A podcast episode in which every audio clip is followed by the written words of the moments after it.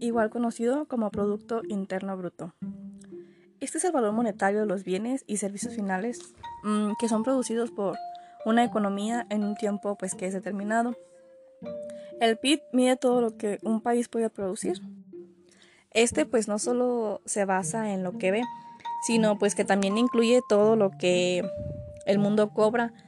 Eh, cuando el PIB crece es porque todos están cobrando pues más dinero.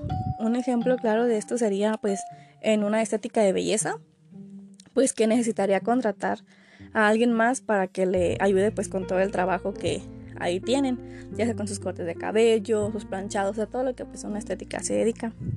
Si el PIB baja, pues quiere decir que algo pues no está funcionando bien y los bienes y servicios se deben generar pues dentro de un país. O sea, no pueden estar como que en diferentes países.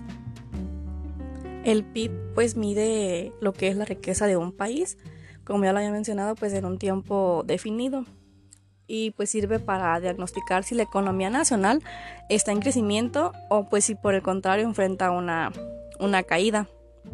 El PIB también pues consta de sus características. una de ellas es que pues es un indicador macroeconómico, quiere decir pues que este brinda información sobre el comportamiento de la economía de dicho país. Eh, su cálculo también está pues a cargo de entidades que son gubernamentales.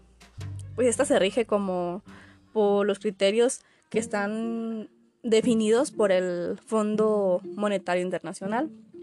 Y pues también esta no toma en cuenta el deterioro de los recursos, o sea, como por ejemplo las maquinarias o las infraestructuras, y pues no brinda información sobre los costos pues de inversión o de reinversión pues que tiene la misma. Obviamente pues si el, si el PIB crece, pues es de esperarse que la salud económica del país pues esté mucho mejor. Eh, el PIB también pues es importante para el desarrollo empresarial de cada país.